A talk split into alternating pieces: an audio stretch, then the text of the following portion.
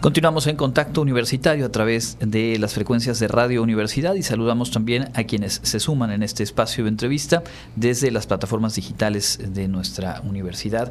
Hoy nos acompaña aquí en cabina el maestro Daniel Rivas Urcelay, colaborador en la Dirección General de Vinculación Universitaria, a quien le damos la bienvenida y como siempre es un gusto platicar contigo, Dani. Bienvenido.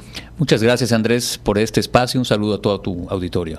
Y bueno, lo que hoy nos eh, convoca es eh, tu participación, el haber sido seleccionado y haber iniciado ya el eh, proceso en una iniciativa bien interesante de la que platicamos aquí en el, en el informativo hace unos meses, la convocatoria de liderazgos por un México mejor, impulsada por dos instituciones de renombre a nivel nacional, el Colegio de México, ni más ni menos, y a nivel global, la Universidad de Harvard. Cuéntanos un poco de cómo te fuiste involucrando, cómo te animaste a presentar eh, eh, pues tu propuesta, tu candidatura para ser electo entre un número muy importante de perfiles a nivel país. Claro, Andrés. Eh, la verdad es que me tomó por sorpresa tanto la convocatoria en su momento, que fue difundida, ampliamente difundida por la propia Universidad Autónoma de Yucatán, que fungió como un socio estratégico del Colegio de México en el sureste para dar a conocer esta convocatoria. Eh, y me tomó por sorpresa el haber sido electo, este, el haber sido seleccionado, si te soy sincero. Es una convocatoria compleja, es una convocatoria a nivel nacional. El tema es un tema que a mí siempre me ha eh, llamado la atención, el tema del liderazgo, un poco el liderazgo político, pero eh, este taller va muy enfocado al tema de competencias en el liderazgo a nivel general. Eh, fue una convocatoria en la que participé, eh, tiene varias etapas, eh, una primera etapa donde mandas tus documentos, documentación y donde grabas un video en inglés. posteriormente se presenta un examen, quienes son seleccionados presentan un examen general de conocimientos y finalmente quienes pasan a una última etapa son entrevistados y parte de la entrevista también es en inglés. Entonces es, una, es un proceso complejo eh, porque es un taller eh, bastante bien elaborado. Somos la segunda generación, vamos a ser la segunda generación de este taller de liderazgos por un México mejor. Eh, y muy contento de haber sido seleccionado entre más de 250 candidatos de toda la República Mexicana. Y del sureste, bueno, del, estado de Yucatán, fuimos dos seleccionados que recuerdo que cuando eh, venían a, compartirnos sobre esta convocatoria, incluso desde el propio Colegio de México, hacían énfasis en que les interesaba justamente eso, difundirla en esta zona del país y poder con ello tener un mejor diálogo en la interacción que se da eh, en el propio taller de liderazgos, que además son de muy diverso perfil, digamos, de muy diverso recorrido. Ahora ya me compartías antes de entrar al aire, están en algunas reuniones eh, previas, planteando, digamos, las bases qué es lo que les han compartido, cómo pinta este taller intenso e, en conocimientos, pero también entiendo en acciones y, en cosas concretas que ustedes van a tener que realizar. Así es, el taller se divide en tres etapas. Una de ellas es presencial en la Ciudad de México, con sede en, en el Colmex, y son dos etapas posteriores a distancia. Una con sesiones del profesorado del Colmex y una última etapa con eh, profesores de Harvard eh, totalmente en inglés. Durante todo este transcurso, no solo el taller eh, imparte cuestiones de liderazgo y competencias, sino que el, tallerista va desarrollando un proyecto de impacto social. este es el componente que yo desconocía del taller y esa fue la, sorpresa grata, pero también retadora. es, un gran reto por el corto tiempo. Tenemos de aquí a noviembre para eh, redactar, generar el planteamiento del proyecto, eh, implementarlo y presentar los resultados en el mes de, noviembre. Eh, esto por un lado representa un reto, pero por otro me parece que le da un giro distinto a este taller y es precisamente lo que, lo que me atrajo. Es decir, no solo es tomar un taller, participar en él y salir con una constancia, sino que reta al participante a idearse un proyecto que pueda beneficiar a una población específica. Y me parece que aquí en el sureste, eh, en el estado e incluso en la ciudad, pues hay muchísimas oportunidades de intervención en, el tema social. Entonces es una generación eh, de talleristas que vamos a, tener la oportunidad de presentar diferentes propuestas de acuerdo a las regiones donde nos toca estar eh, y propuestas de solución a problemas sociales muy concretos. Y esto a mí me llena de una motivación especial.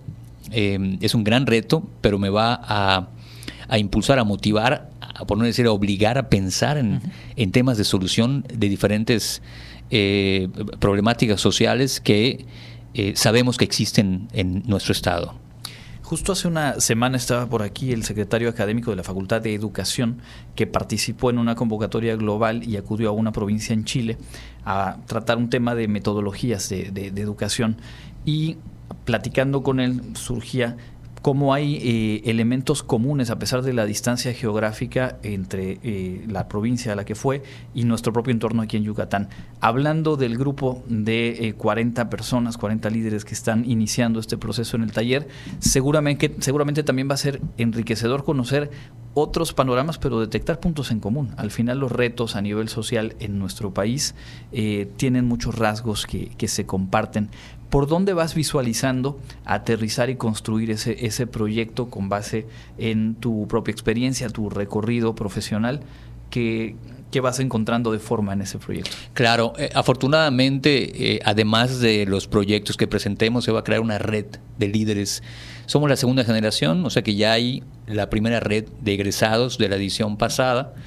Y esto, como comentas, nos va a permitir conocer otras problemáticas en otras regiones del país. En Yucatán es muy claro, tenemos problemáticas eh, muy claras eh, en el ámbito de pueblos originarios, poblaciones indígenas.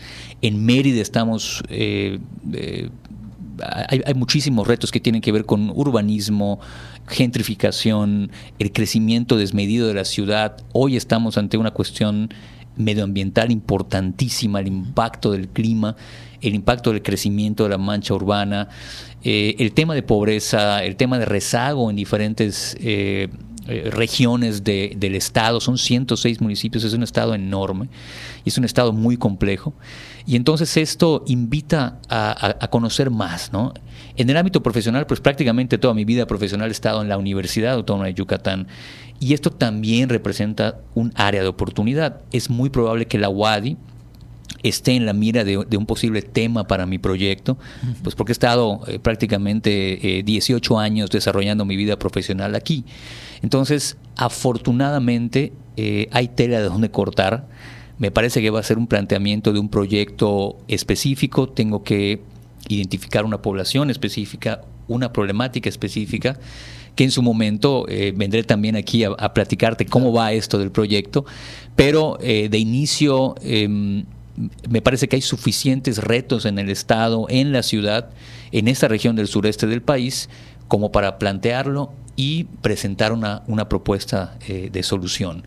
Y me parece que el liderazgo es esto. A final de cuentas, el liderazgo hoy, lejos del tema político eh, que está tan dividido, que está tan polarizado en el país, eh, me parece que hay que volver a ver a la ciudadanía de nuevo, ¿no?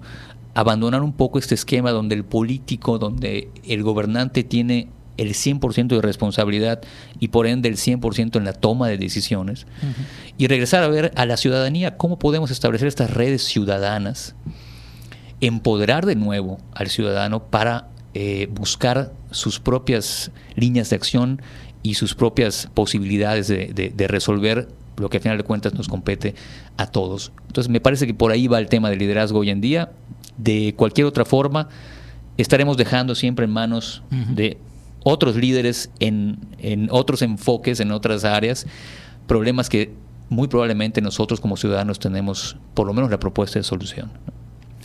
Ya lo decías tú, tu recorrido profesional vinculado a la propia universidad y creo que ahí eh, en esta posibilidad de participar en el taller se cosecha eh, la sensibilidad del perfil que tiene la propia universidad por su naturaleza y por la manera en la que se ha construido, de tener siempre este vínculo con la sociedad, de estar atenta a necesidades, a problemáticas y, proponer alternativas de solución. Creo que por ahí hay obviamente una beta que ya tú mismo dices, hay, tela de dónde cortar, pero también pienso en la manera en la que posterior al propio taller, dentro de tu función, ahora colaborando en la Dirección General de Vinculación Universitaria, pues también va a haber mucho que compartir compartir eh, cómo visualizas hacia el próximo semestre, pues lo que te toca ir construyendo desde esta área y obviamente con, con el expertise y con, y con esos proyectos eh, que se van a ir desarrollando a lo largo del, del propio taller.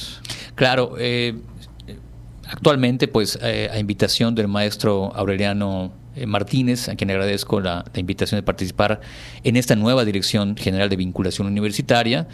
Eh, pues se abre precisamente un área de oportunidad. Estamos trabajando muy de cerca con las distintas facultades de nuestra universidad para ver opciones de eh, negocio, hacer facultades autosostenibles en la universidad. Eh, mucho se comenta ante la reducción de presupuestos a nivel federal, a nivel estatal, pero em, la dirección va más allá, es decir, ver áreas de oportunidad en donde la propia universidad aproveche esta experiencia de 100 años acumulada, para abrirse a la sociedad, vincularse de una mejor manera y por supuesto ser autosostenible. Aquí entra eh, el, tema de responsabilidad como institución. Eh, son empresas en un siglo distinto, son empresas que salen o que van a salir a un mercado mucho más preocupado por el medio ambiente, por temas de derechos humanos, por temas de inclusión. Son empresas que tienen que tener un, distintivo. Eh, de ser sostenibles, pero ser amigables con todos los movimientos que hay ahorita eh, de los temas que acabo de, mencionar.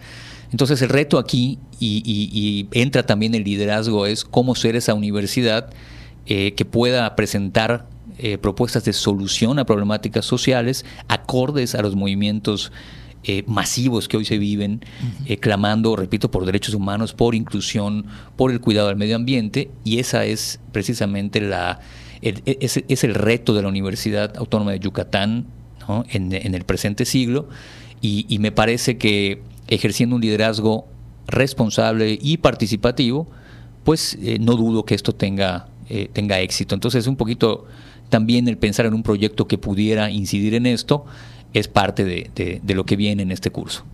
Pues sí, Dani, muchas felicidades porque no es sencillo, lo platicaron aquí. Incluso yo recuerdo que el representante del Colmex que vino a Mérida decía, anímense, participen, tal vez no queden, pero van a ir generando experiencia para futuras convocatorias, porque al final hay un grado de complejidad, hay un número muy importante de aspirantes, y el que haya sido seleccionado, pues habla de lo que has hecho, pero también habla del, potencial de lo que vas a poder construir. Así que bueno, enhorabuena y ojalá, como dices, podamos platicar más adelante cuando ya tengas el proyecto eh, en marcha y pues estaremos siempre pendientes por aquí. Muchísimas gracias Andrés, para mí es un orgullo que la Universidad Autónoma de Yucatán pues tenga un representante en este taller de liderazgo. Estoy seguro que la UADI estará en el radar de, mi proyecto, por supuesto. Eh, y, yo espero tener eh, resultados ya pronto y venir a compartirlos aquí a tu auditorio. Eh, y muchas gracias por este, por este espacio pues pendientes entonces. Es el maestro Daniel Rivas Urcelay, colaborador de la Dirección General de Vinculación Universitaria y participante en este taller Liderazgos por un México Mejor, platicando aquí en Contacto Universitario. Es momento de hacer una pausa, regresamos porque hay más información.